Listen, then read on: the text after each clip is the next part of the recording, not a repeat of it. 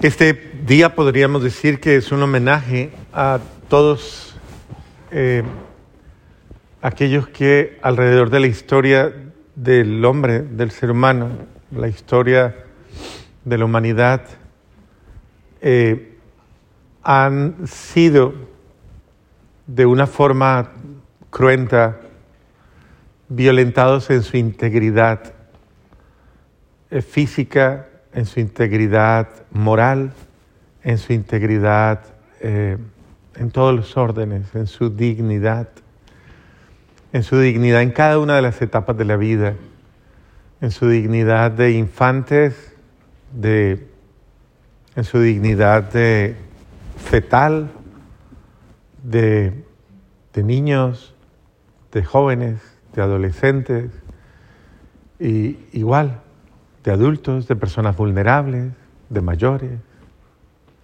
Podríamos decir que hoy, en una sola fiesta, eh, y es una fiesta, es una solemnidad, estamos uniendo de una manera, podríamos decir, eh, misteriosa, a todos los que han padecido de una manera agresiva, violenta, el abuso humano y oramos por todos los abusados y las consecuencias del abuso humano. Entonces ahí están involucrados todos, todos mujeres, hombres, el ser humano en cada una de las fases, etapas, géneros, dimensiones, en las cuales haya podido ser abusado de alguna manera, maltratado. Eh, en ese sentido, es importante comprender que Dios no, no es que guarde silencio frente al sufrimiento humano, no es que Dios se haga cómplice del dolor humano en ningún momento y de ninguna manera. Eh, Dios, al contrario, de una manera muy diferente a la que entienden los seres humanos, se ha unido al dolor humano desde su propia entrega personal. Se ha unido al dolor de cada ser humano en toda etapa, en todo momento, y ha unido su sacrificio al sacrificio humano. En ese sentido, podríamos decir que la primera víctima, la víctima de todas las víctimas, en verdad es Él, porque Él es el único inocente, el único primer inocente que sin culpa alguna, o sea, sin tener eh, ninguna condena de ninguna clase sobre su humanidad, ha ofrecido un sacrificio de expiación por los culpables. El inocente que con su entrega borra la culpa de los culpables. Y en ese sentido, Cristo nuestro Señor y la sangre del justo, del santo, del inocente, es la sangre que desagravia la ira divina. No hay otra manera. O sea, Cristo ofrecido como cada uno de estos pequeños inocentes, perseguido, eh, odiado, eh, que padece precisamente toda la, la arbitrariedad humana, Cristo es el primer inocente de toda la humanidad, de toda la historia de la humanidad, capaz de borrar la mancha, de borrar la ignominia humana, de borrar la, la la condena.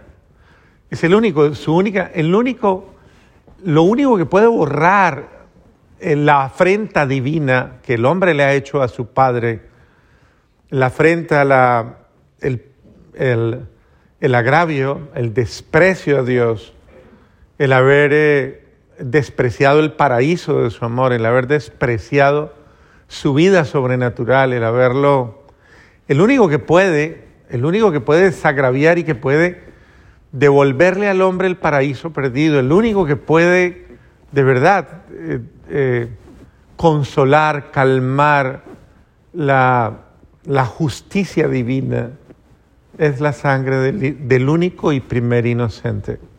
Entonces, podríamos decir que en ese único y primer inocente están todos los inocentes de todas las épocas, de todas las historias y de todas las condiciones humanas en el inocente. O sea, Cristo ha sufrido y con su sufrimiento ha asumido nuestro sufrimiento. Entonces, si, si alguien dice sufrido, él sufrió primero que tú. Y él ha sufrido esto hasta el, hasta el extremo. En ese sentido, no existe dolor o sufrimiento humano alguno, por indescifrable que parezca, por incomprensible que parezca, que su propio Dios no lo haya padecido. Y miren que esta es una, una experiencia muy diferente a la de todas aquellas manifestaciones o deidades que muchas otras denominaciones religiosas asumen. Eh, Jesucristo es el único Dios verdadero y hombre verdadero. El único que ha vencido a la muerte, el único que ha resucitado verdaderamente, el único que ha venido a dar su vida sin compensación alguna, el único que ha venido a saldar la deuda, incluso dentro de la tradición eh, cultural que existe en, en Oriente, fruto de esa visión e incluso filosófica eh, por la cual el ser humano en, en, una fase de su historia, el ser humano no, no muere, sino que entra en ciclos continuos e ininterrumpidos, ciclos, ciclos, ciclos, la, la dimensión cíclica que Platón la defendió de una manera, de una manera muy fuerte, eh, fue la que dio origen, eh, podríamos decir, o tal vez, tal vez venía de muchos años atrás y Platón sencillamente la manifestó,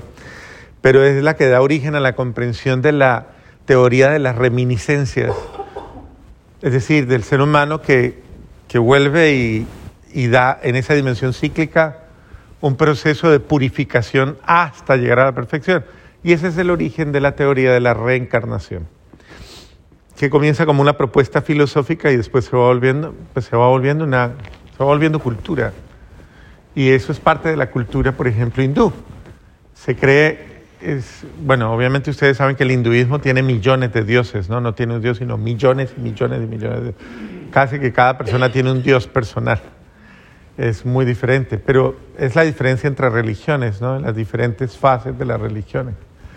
Y es importante comprender entonces que el cristianismo no habló de, de que el ser humano tenía que sufrir una metamorfosis dolorosa por la cual llegase a una purificación y una perfección en algún momento de su vida, sino que el cristianismo dice que la deuda irreparable humanamente hablando, irreparable, que la concibe también el hinduismo, eh, esa deuda irreparable, ese dolor irreparable, que en varias vidas se restauraría, dice, Jesús la saldó con un solo acto de entrega y para siempre, con su sangre preciosa, para siempre.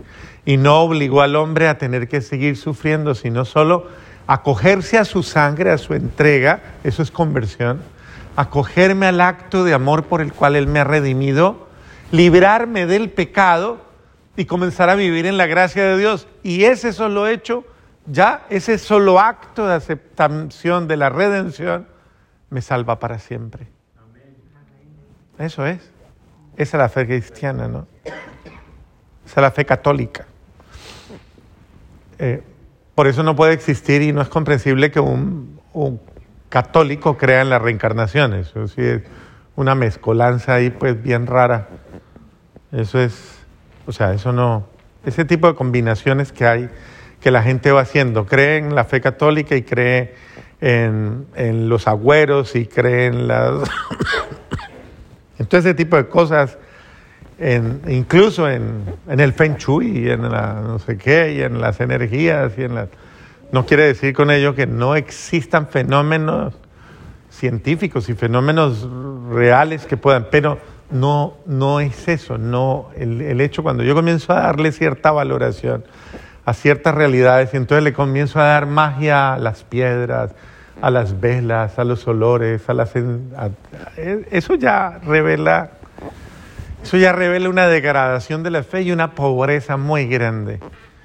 Y pues con todo respeto, ¿no? O sea, no, no quiero agredir a nadie, pero pues discúlpenme, pero si, si, si de fe católica se llama, si tú eres católico, purifica tu fe, límpiala de, de basura y vive lo que debes vivir y no vivas mentiras. ¿no? Entonces, en ese sentido es que hay que tener una fe limpia, una fe transparente. Eh, es importante comprender entonces que Jesús, Jesús es, es verdaderamente aquel que le viene a dar, a dar sentido a toda experiencia humana. Le da sentido a la vida, le da sentido al dolor, le da sentido a la muerte, le da sentido al sufrimiento, le da sentido a todo, a todo, absolutamente a todo. O sea, si yo no miro mi vida desde Cristo, yo nunca voy a entender mi vida. Por eso el Concilio Vaticano II dice con una expresión muy bonita, dice, Jesucristo es el hombre verdadero que le revela plenamente al hombre el hombre. Yo, yo sé que puede sonar un poquito complejo, pero es, es el único hombre capaz de mostrarle al hombre lo que verdaderamente es. Es el hombre. Si tú no miras tu humanidad a la luz de la humanidad de Cristo, nunca vas a entender tu humanidad. Entonces yo no me entiendo, yo no entiendo mi humanidad a la luz de, qué sé yo, de, de, de, de las situaciones más extremas humanas o de mi, la realidad más dolorosa de mi pecado. No, yo no entiendo ni siquiera desde mi falsa visión de mí mismo. Soy una persona que no encuentra a Cristo y no se encuentra con Cristo, nunca se va a entender a sí mismo. Nunca, nunca se va a entender. Por eso San Agustín, después de tanto revolotear y de tanto hacer y de tanto desacertar y de tantos errores que cometió, llegó un momento en el que al, al encontrar el camino, eh, en, la búsqueda precisamente le decía a, a Dios, que yo te conozca para que yo me conozca. Porque es, es el, el, único que le da sentido a la vida, es el que es la vida. Entonces, las palabras de, de, de hoy de, del apóstol San Juan cobran mucho sentido al escucharlas porque, porque son muy elocuentes. Este es el mensaje que hemos escuchado del labio de Jesucristo y que ahora les anunciamos. Dios es luz y en Él no hay oscuridad. Eso, eso me parece absolutamente importante comprenderlo, aunque son estas antinomias que va colocando eh, Juan, la muerte y la vida, la luz, la oscuridad, el pecado, la gracia. Él trata de explicar esa, esa realidad, no la dualidad como tal, sino eh, precisamente afirmando, buscando que nosotros a través de lo opuesto comprendamos, comprendamos eh, lo que es uh, verdad. Eh, Hay una, unas reflexiones incluso de carácter científico con las que dicen que la oscuridad no existe. ¿Se han escuchado eso? ¿Qué, ¿Qué es lo que existe? Falta de luz. Correcto. La ausencia de luz. ¿Es correcto? Eso afirma que lo importante no es la oscuridad. Lo importante es la luz. Entonces, desde esa perspectiva yo diría, el pecado no existe. ¿Qué existe entonces? Falta de gracia. Claro, la falta de gracia, la falta de Dios, la carencia de Dios. El desamor no existe. ¿Qué es lo que existe? la ausencia de amor en la vida de alguien. Por eso dice, todos los psicólogos y, y terapistas dicen que la gente que tiene problemas eh, que tiene problemas familiares, problemas de convivencia, problemas de interacción humana, en la gran mayoría de sus casos tienen problemas, eh, problemas con el amor, problemas de amor, carencias de amor, taras de amor, situaciones muy dolorosas y no las han sanado. Tienen que sanarlas. Si no las sanan, nunca entenderán lo que es el amor. Y es dramático porque yo me atrevería a decir algo muy fuerte y muy doloroso. Hay gente que pasa por la vida, por esta vida, y nunca, nunca, nunca se dieron cuenta lo que es verdaderamente el amor, nunca lo conocieron. Es doloroso, es dramático, pero es duro decirlo, pero es verdad. Vivieron con una idea, vivieron con un, con un, un criterio, vivieron con una fantasía. Pero yo que soy sacerdote y que he despedido a muchos para la eternidad y que he escuchado sus confesiones de toda su vida, creo que tengo elementos muy objetivos y claros para poder decir lo que estoy diciendo. Hay personas que se han ido de este mundo sin conocer al amor, sin saber, sin experimentarlo verdaderamente. Y no lo entienden, o sin entender absolutamente nada de ello. Y por eso, dice el Papa Juan Pablo II, por eso Jesús se hizo hombre. Para que el ser humano conozca el amor, conociéndole a Él. Acuérdense la, el texto que yo uso tanto de Redemptor Hominis, número 10. ¿Qué es eso? A ver, si me han escuchado. ¿Eso con qué se come? ¿Una carta de quién? ¿Una encíclica de quién? ¿De cuál papa? ¿Qué quiere decir Redemptor Hominis?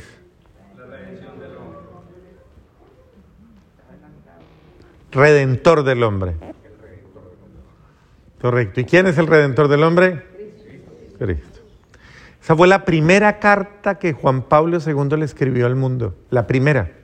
La primerita. Y a mí me impresiona más porque él venía cargado de mucho dolor. Él venía, venía de vivir eh, la, la Segunda Guerra Mundial y toda la opresión de, la, de toda esta realidad nazi sobre su país. Toda la persecución, todo el, todo el exterminio de, de, judíos, la persecución, la, él mismo estuvo un año o dos años casi en las minas, él mismo le tocó estudiar oculto, su propia madre muere, su padre muere, es decir, es un contexto de mucho dolor.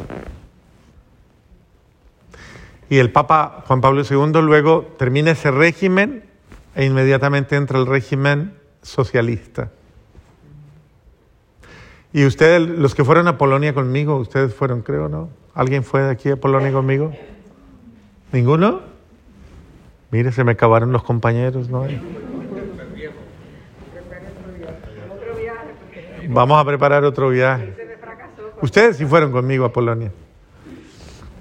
Eh, era dramático como cuando llegamos a Polonia fue dramático, fue durísimo escuchar los testimonios de la gente de Polonia contándonos todos los días cómo en un solo día podían morir 40 mil personas. En un solo día. En los campos de concentración de, de Auschwitz y el otro se llama,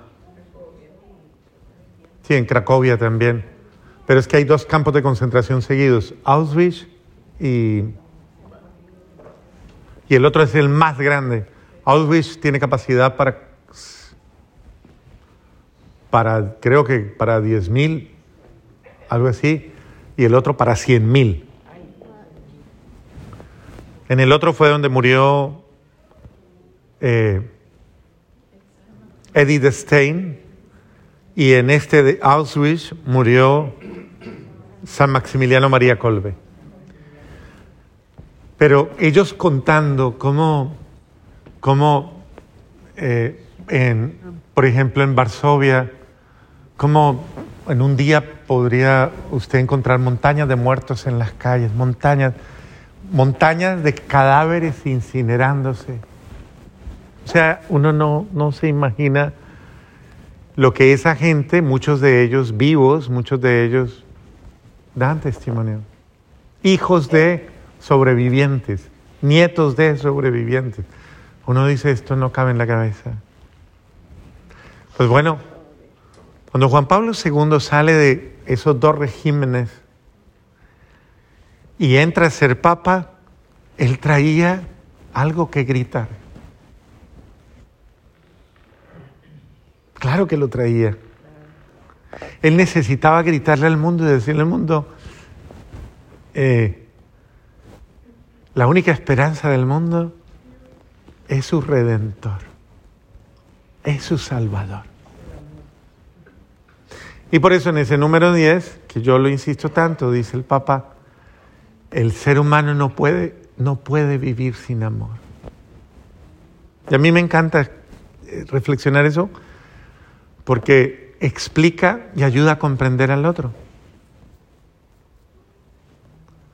Vuelvo y le repito esto, pero ahora mire al que está al lado y mírelo y piensa en lo que le estoy diciendo. Esa persona que está a su lado no puede vivir sin amor. Piensa. Es que no puede. No puede vivir sin amor. O sea, necesita. Necesita amor para vivir. No puede vivir sin amor. Su vida, dice el Papa, punto seguido, dice, su vida carece de sentido. Bájenlo, googleenlo. Carta de Cristo Redentor del Hombre. Número 10. Su vida carece de sentido si no se le revela el amor. Porque el amor es una revelación. Y nosotros somos responsables de revelarle al mundo, lleno de su amor, el, el amor en el que creemos. Porque nosotros no creemos en cualquier amor, el amor sentimentalista de las novelas o, de las canciones baratas esas que, que llevan casi a la muerte y al suicidio. No, nosotros creemos en un amor que supera tanta falsedad.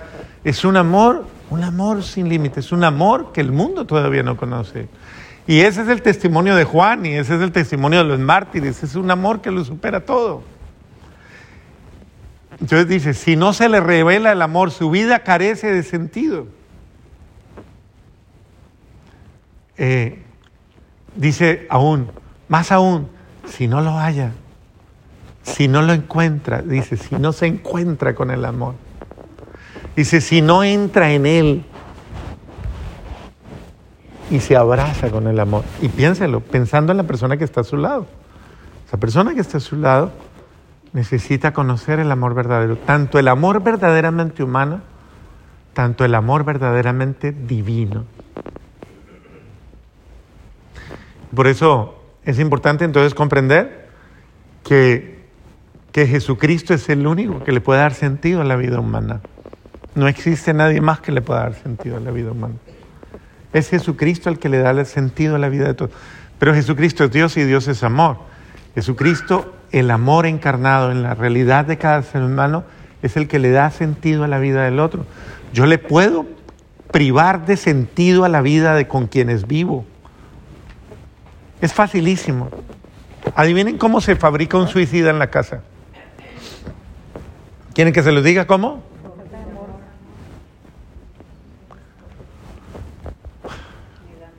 Con el desprecio, con la indiferencia, con la rudeza, con la dureza, con los juicios, con las críticas, con eh, la con el resentimiento, con el maltrato, con la soledad. Así fabricas un suicida. Es fácil hacerlo. Solo hay que maltratarlo cada día. Cada día invéntese un maltrato. Invénteselo. Un maltrato y verá que tendrá un suicida en potencia. Y usted lo único que tiene que hacer es deje salir lo peor de usted, deje salir lo peor de usted. Su fastidio, su desidia, su odio, su desgano, su desdén, su... Deje salir lo malo de usted. Y usted estará fabricando el ambiente más pernicioso y el ambiente más agresivo para que un ser humano le pierda razón a estar ahí. Y diga mi vida no vale la pena, no tiene sentido. Así se fabrica un suicidio. Así que esto es importante comprenderlo porque, porque Dios nos ha confiado una realidad y nosotros debemos tener muchísimo cuidado, porque cuando pensamos en Herodes pensamos en un, en un ser humano muy malo y en un ser humano, pero pocas veces tenemos la humildad de reconocer que yo también estoy asfixiando al inocente. Yo le estoy negando la posibilidad a alguien en mi vida de ser feliz cuando no lo perdono, cuando lo condeno, cuando le juzgo, cuando le desprecio, cuando le maltrato. Yo también soy un opresor, un tirano, una tirana, un perseguidor que ataco a un inocente, a la inocente nuera, pobrecita.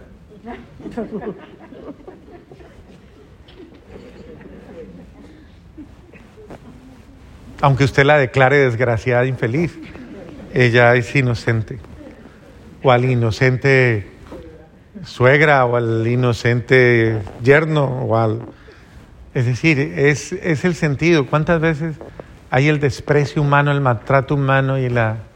Eso es una forma de ser un tirano en su propia casa. Herodes en su reinito particular, que persigue al inocente y lo hace infeliz. Maltrato de todas las maneras, físico, verbal, emocional, en todos los órdenes.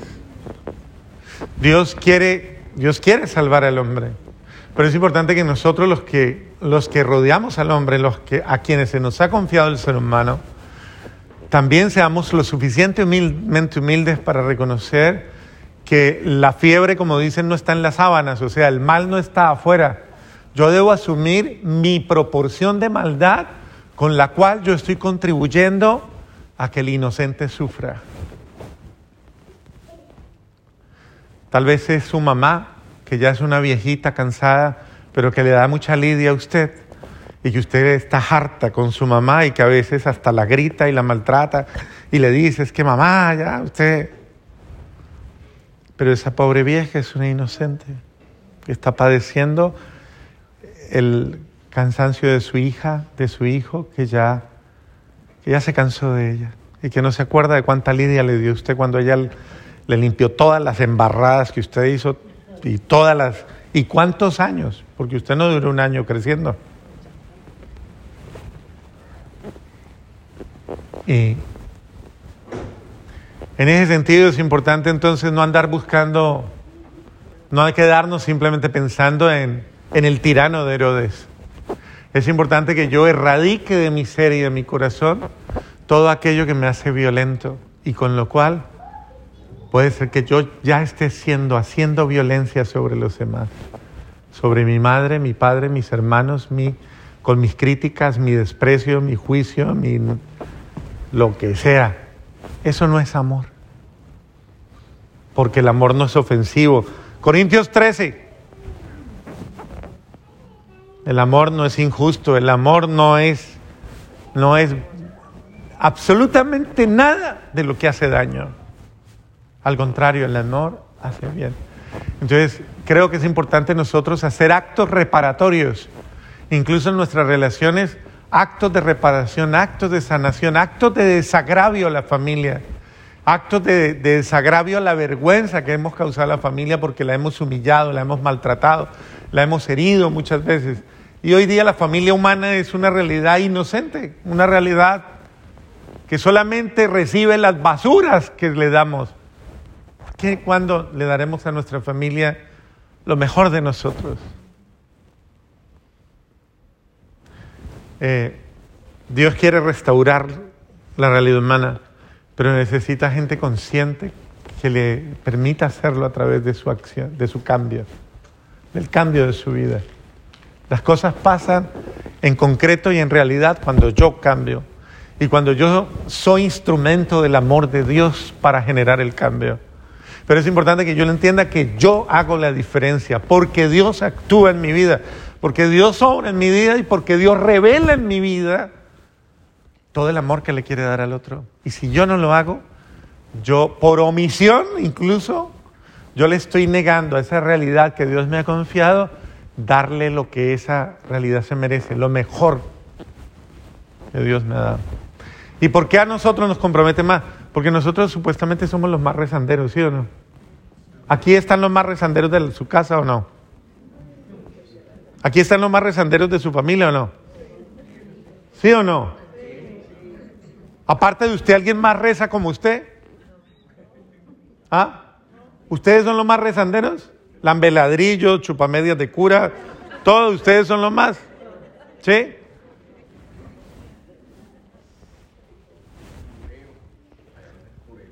Purero.